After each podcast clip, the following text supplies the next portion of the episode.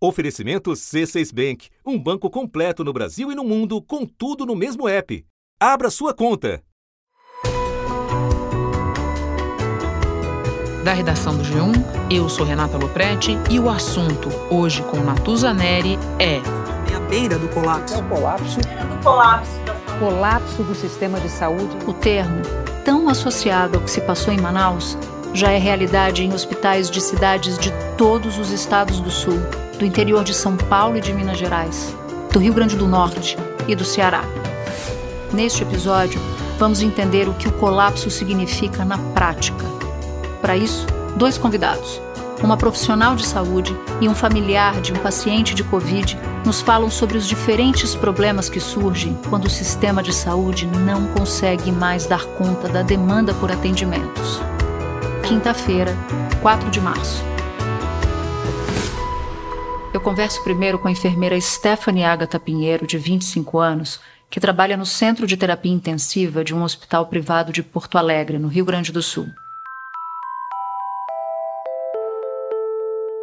Stephanie, você pode contar em que momento começaram a faltar os recursos para atender a todos os pacientes de Covid no hospital em que você trabalha? Desde o início da pandemia, mais ou menos um ano atrás, a gente já veio enfrentando várias dificuldades, né, com questão de insumos e recursos.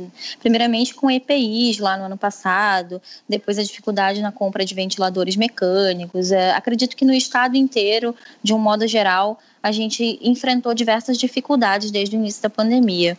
Mas assim, eu trabalhei em dois hospitais ao longo desse nesse período, então eu tenho a minha experiência assim é que de fato a gente nunca enfrentou algo como a gente está enfrentando hoje. No Rio Grande do Sul, hospitais de várias regiões do estado estão lotados. A ocupação geral dos leitos de UTI passou dos 97% nesta segunda-feira.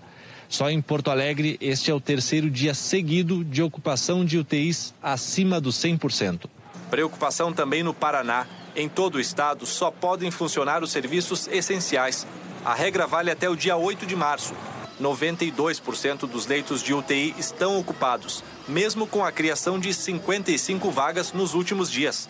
242 pacientes estão na fila de espera. A taxa de ocupação dos leitos de UTI no SUS em Santa Catarina chegou a quase 100%, a pior desde o início da pandemia. Nós excedemos o limite da capacidade total, assim, em número de leitos, em, de CTI, em número de leitos de unidade de internação, em insumos, uh, também a gente, tudo falta, recursos humanos está faltando, né, pessoas qualificadas que possam atender pacientes críticos e até mesmo a qualificação para aqueles profissionais que estão na linha de frente. A gente não teve tempo de se preparar, apesar de ter um ano de pandemia. Uh, o Covid muda diariamente a nossa rotina, a nossa realidade. Uh, as informações chegam todos os dias, então as condutas se alteram todos os dias também. Você citou a falta de recursos humanos. Que outros recursos você consegue se lembrar que faltam nesse momento? Obviamente, com a demanda crescente do número de pacientes né, de, de, com Covid e da transmissão altíssima no estado, uh, a gente viu também um número de agravamentos muito grande de pessoas que têm necessidade de estar num leito de CTI. Dona Maria da Graça, de 66 anos, foi internada com Covid numa unidade de pronto atendimento em Porto Alegre e há dois dias espera por um leito de UTI da ambulância já a gente foi informado que não teria nenhum lugar para receber ela. Então, uh, obviamente que com isso vai faltar ventilador, falta ventilador mecânico, falta bomba de infusão no mercado, e, e, não é nem que, que o Estado não esteja comprando ou que as instituições não estejam investindo, mas não existe. É, fornecedor, não tem ventilador livre para venda, não tem. Tudo que tinha já foi consumido. E, e, isso é muito grave, porque a gente não consegue dar uma assistência de qualidade, a gente não consegue mais fornecer nem recursos humanos e nem insumos suficiente para a população que está precisando. Né? E a gente se vê sem saída. É uma sensação assim de, de esgotamento mental, físico, e, e uma sensação de insuficiência, porque não importa o quanto a gente faça, se a gente não tem recurso, a gente não consegue dar conta. Ou seja, com todo o preparo, tentativa de se antecipar, de entender que os casos estavam aumentando, aumento de ampliação de estrutura, ainda assim é muito difícil dar conta do recado, da demanda que chega, né? Sim, é muito difícil e a gente se viu diante desse colapso na saúde, pelo menos aqui no estado do Rio Grande do Sul, que é o que eu posso falar. A gente se viu diante desse colapso e a gente precisou buscar alternativas, né?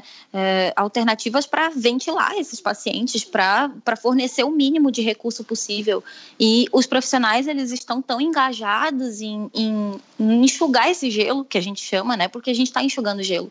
A gente sabe que os números vão crescer cada vez mais porque a gente não vê medidas, é, a gente não vê um, um pacto da sociedade com a gente com o profissional da saúde, com as instituições de saúde. Pelo segundo dia seguido, a pandemia no Brasil teve o maior número de mortes no intervalo de 24 horas. O Brasil registrou 1.840 mortes por Covid, ou seja, mais de uma morte por minuto.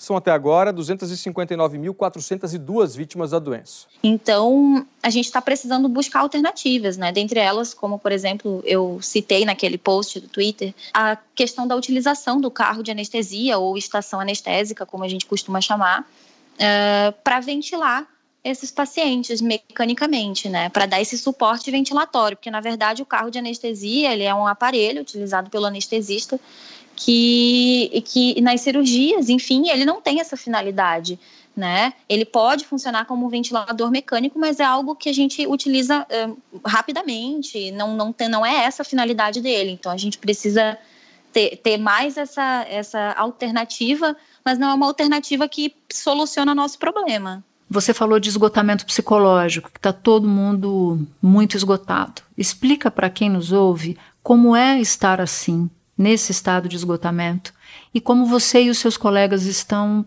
lidando com isso? Eu vejo que o profissional da saúde ele tem uma característica diferente do restante da população que não está é, em contato direto né, com o Covid, enfim, com essa realidade, que é a gente vivencia, a gente experiencia a pandemia uh, 24 horas por dia. Né? O nosso trabalho, o nosso estudo, todo o nosso tempo livre, ele tá tudo está voltado para a pandemia, né? Porque o nosso trabalho é diretamente com a pandemia. Uh, a gente não pode mais ver as pessoas, a gente não pode mais sair com os amigos, a gente não pode mais é, visitar aqui o vizinho, não, não pode mais fazer nada, porque tudo, to, além da sociedade em geral estar tá vivenciando a pandemia, a gente também vivencia a pandemia do outro lado, lá dentro da, da instituição de saúde, do hospital. Então, para o profissional de saúde é muito difícil é, fragmentar da porta da minha casa para dentro, eu não experiencio a pandemia. Não, eu experiencio a pandemia da porta da minha casa para dentro, da porta da minha casa para fora. Então eu vivencio essa pandemia 24 horas por dia. Tá lá dentro, sabendo que a gente está ali para fazer o nosso melhor, mas a gente não consegue fazer o nosso melhor, porque a gente não tem mais recurso, porque enfim, o número de casos cresceu além da nossa capacidade, os profissionais estão em burnout e enfim, a gente já tinha outros problemas antes da pandemia.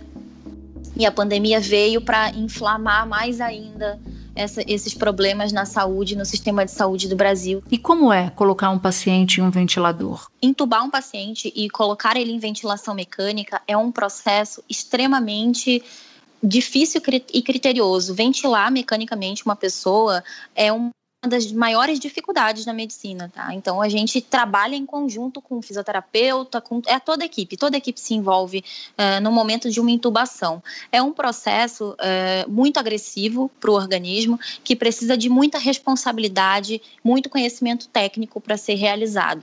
Então, a partir do momento que você intuba uma pessoa, você já tem que pensar na extubação dela em retirar ela daquilo, porque esse processo ele vai salvar a vida dessa pessoa que está em insuficiência respiratória aguda, mas ele também pode matar essa pessoa, porque é um, é, é, é um eterno dilema, sabe? A gente acaba tendo que fazer várias escolhas a cada hora que passa. Então, a cada hora que passa, a gente reavalia, reavalia, é, insere novas drogas, retira novas drogas, e, e, é assim: esse é o cuidado crítico, ele é avaliado de hora em hora dentro da CTI. Eu, o pós-Covid, para reabilitar, é muito mais difícil. A pessoa que fica entubada vários dias, ela tem muito mais dificuldade de retornar, né, de sair da intubação. Então, é, é, realmente assim uma decisão que precisa ser muito bem discutida e assertiva. Qual é a parte mais dolorosa de trabalhar assim, sempre no limite? Eu acho que a parte mais dolorosa de lidar com os pacientes COVID é a questão da família, lidar com a família. Porque o, uh, quando o paciente é crítico, um paciente comum de UTI, qualquer outra pessoa que for para uma UTI que não é COVID, é, ele tem contato com a família, ele pode receber visita, ele, né, o familiar vê a pessoa ali no estado crítico, então ele vivencia o luto, experiencia o luto uh, com um pouco mais de antecedência e mais clareza. Agora, a partir do momento que um familiar não tem contato nenhum com, com, com a pessoa que está internada, é, só recebe informações por telefone, não pode mais ver, não pode mais tocar, não tem mais aquela sensação de que tu tem aquele familiar ali, não enxerga mais ele, tu não tem mais contato com ele. Isso é a pior parte do Covid. E alguma vez você desabou? Durante a minha rotina, não. Mas em casa, sim, diversas vezes. No trabalho, às vezes a gente vai no banheiro, chora, desaba, mas desaba ali, sabe? Na frente da equipe, a gente acaba se sentindo na obrigação de ser mais firme e de ter né, mais força do que a gente tem. É, é a gente tira força, não sabe da onde. Mas é, é, em casa, assim, de fato, diversas vezes, às vezes eu saio de casa chorando porque eu não quero ir trabalhar. Não é que eu não goste da minha profissão, não é que eu não gosto do que eu faço, é que o que eu vou assistir lá vai impactar muito o meu emocional. E eu tenho uma vida longe do hospital, fora do hospital, né, com todos os problemas como todo mundo tem. Então, lidar com esses problemas que a gente já tem naturalmente e mais toda essa sobrecarga é de fato muito difícil. Stephanie, muito obrigada por poder compartilhar sua experiência com a gente. É importante que a gente consiga ouvir experiências como a sua. Eu te desejo muita força, muita sorte e um bom trabalho para você. Muito obrigada, viu? Eu que fico honrada aí de ter recebido o convite de vocês e honrada também em representar a enfermagem aqui no podcast. Oi, boa tarde. Oi, Matheus. Meu nome é Natuza. Tudo bem? Eu que vou entrevistar você para o assunto. Tudo bom, Natuza. Estou à sua disposição. Estou na estrada, pode ser que o sinal fique fraquinho, mas acho que ele não cai agora não, que eu ainda estou na região metropolitana de Recife. Tá certo. Este é o jornalista Matheus Magalhães, de 30 anos. O pai dele, Vanildo, de 71 anos, contraiu a Covid-19 e precisou ser internado. Sem leitos disponíveis em Natal, capital do Rio Grande do Norte, onde eles vivem, Mateus precisou lutar por uma transferência. Mateus, quando seu pai pegou Covid, como o quadro dele evoluiu? Conta pra gente um pouco da história do seu pai. Olha, a gente acredita que meu pai tenha pego Covid numa internação hospitalar por um problema intestinal. Ele teve uma perfuração no intestino, que acredita-se que foi por uma espinha de peixe, e ficou internado por quatro dias no hospital da base aérea de Natal. Nós somos de Natal, né? Mas ele não ficou só lá, ele precisou sair, se deslocar de ambulância para fazer exames fora, tomografia. Então ele teve pelo menos três saídas do hospital para outras unidades aqui dentro de Natal. E aí a gente acredita que foi isso, porque é, ele teve alta no domingo de carnaval. Segunda-feira ele já estava com sintoma de Covid em casa, ele e minha mãe. Minha mãe foi acompanhante dele durante esses dias no hospital e os dois tiveram os mesmos sintomas no início, né? Minha mãe se recuperou com 10 dias de Covid e meu pai evoluiu mal. E como é que foi essa evolução? Bom, essa evolução foi de duas semanas, eu diria que ladeira abaixo. Começou com dor no corpo, muita indisposição, falta de apetite, e aí ele teve febre, teve um pouco de dor de cabeça. Passou o tempo, começou uma tosse. No fim dessa primeira semana, iniciou uma tosse. Ele ia, dia sim, dia não, ao hospital por pedido da equipe médica, porque ele é grupo de risco, ele tem 71 anos, ele está acima do peso, ele é hipertenso. Então ele estava repetindo exames de sangue, estava repetindo raio-x, é, fazendo essa espécie de, monitoração aí do, do, do, corpo, né? Mas aí no final dessa primeira semana ele iniciou um, uma tosse muito forte. E aí, com uma semana exatamente depois, a médica disse que ele estava com pneumonia. Mas a saturação dele estava boa e ele estava em casa sendo tratado dessa pneumonia. Com muitos remédios, porque juntou tudo da primeira inflamação. Acho que ele estava tomando pelo menos uns oito comprimidos aí diferentes. Juntou os remédios de pressão com a inflamação intestinal, com medicação que passaram para a Covid, com tudo isso. E aí, ele em casa, na quarta-feira da última semana, saturou muito mal. A gente estava com o oxímetro comprado, saturação dele chegou a 89. Foi a 91, 92. E aí fomos para o hospital, minha mãe levou e de lá ele já ficou internado. E nesse momento em que vocês precisaram interná-lo, ele precisou logo de UTI? Nessa, nessa ocasião, havia leitos disponíveis? Conta pra gente o que, que aconteceu. Olha, nessa ocasião ele não precisou de leito de UTI assim que internou, porque ele realmente vinha bem. A indicação da médica para leito de UTI foi três dias depois praticamente. Foi na sexta-feira, ela olhou para ele, ele disse ele evoluiu muito mal de quinta para sexta, o pulmão dele piorou significativamente. Eu falei, piorou quanto, doutor? Ela disse, é, ontem a gente estava abaixo de 50% de comprometimento, porque eu ouvia, digamos assim, um problema pulmonar na base. E hoje, na quinta-feira, eu já estou ouvindo muito mais alto. Então, eu diria que está bem acima dos 50% de comprometimento pulmonar já e é bilateral também uma percepção da médica, né? Desculpa, estão ligando acho que do hospital, vou atender. Tá bom, tá bom, Pode aguardo. Pode, fica tranquilo. No meio da minha conversa com o Matheus, ligaram para ele do hospital para dar notícias do pai. Então vamos lá, Matheus. Você falava do momento em que o seu pai se internou e que a médica entendeu que o pulmão estava muito comprometido. Nesse momento em que ele precisou ir para a UTI, havia leitos disponíveis? Conta pra gente um pouquinho como é que se deu esse momento. No momento em que ela disse ele precisa de UTI, eu já sabia das notícias que a ocupação no estado estava em torno de 98%. E eu, por ter muitos amigos na área da saúde aqui, amigos enfermeiros, médicos, intensivistas e tudo, é, eu já sabia que a situação nos hospitais particulares estava muito complicada. Então aí eu comecei a pedir a Deus para ter um leito no SUS. Mas não foi a realidade, assim, o que a gente encontrou. O que é que acontece? Pelo protocolo padrão do hospital, a gente primeiro vai para. Primeiro pede aos hospitais particulares, eram quatro os credenciados ao Hospital da Base Aérea de Natal.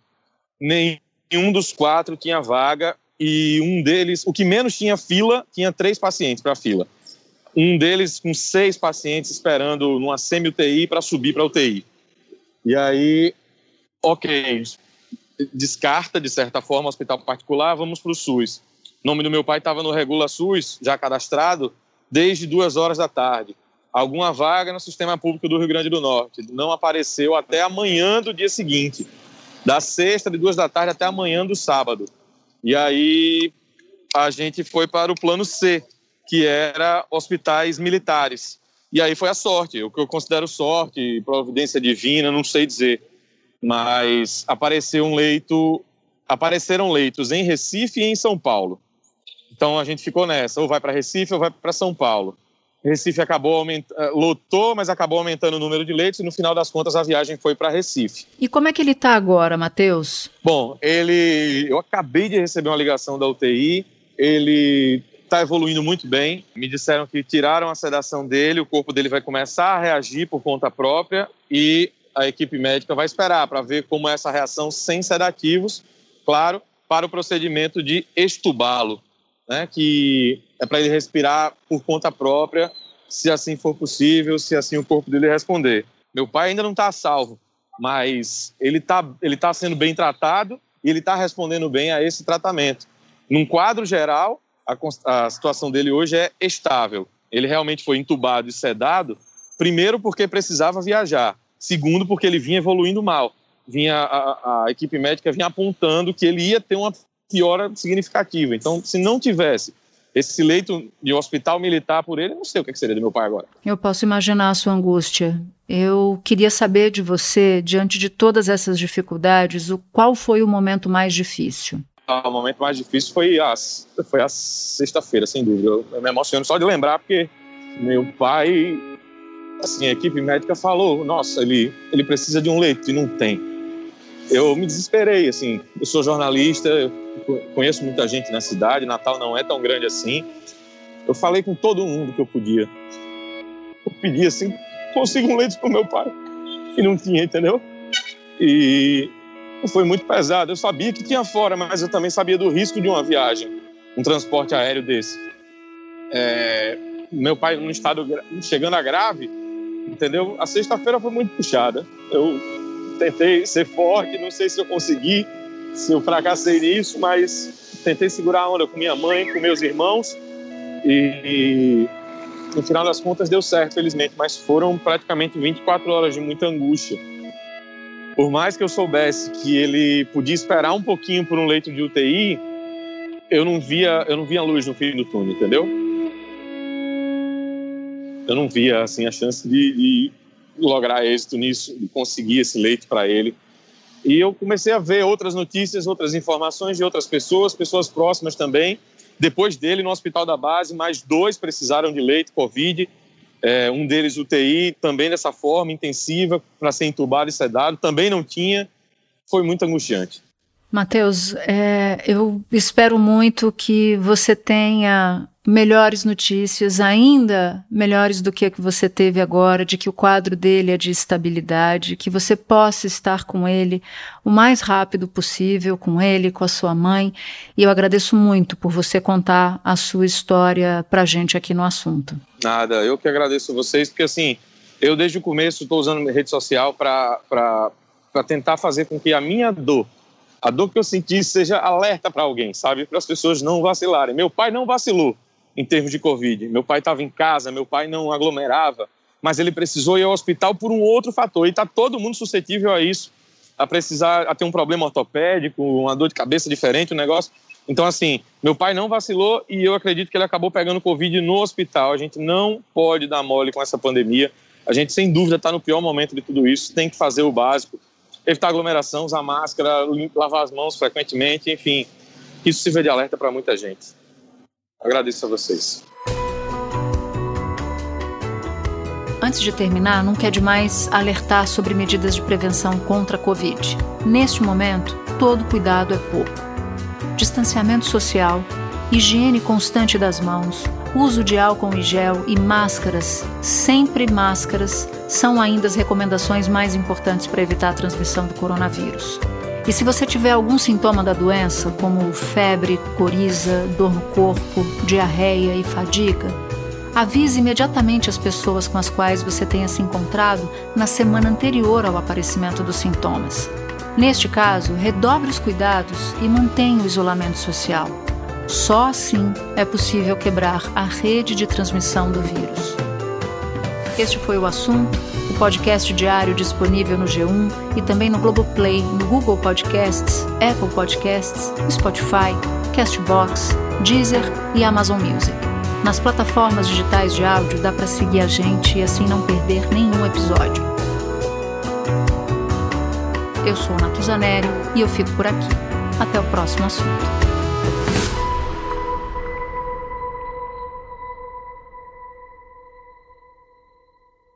Você no topo da experiência financeira que um banco pode oferecer. Escolha um banco completo no Brasil e em qualquer lugar do mundo. Abra sua conta no C6 Bank.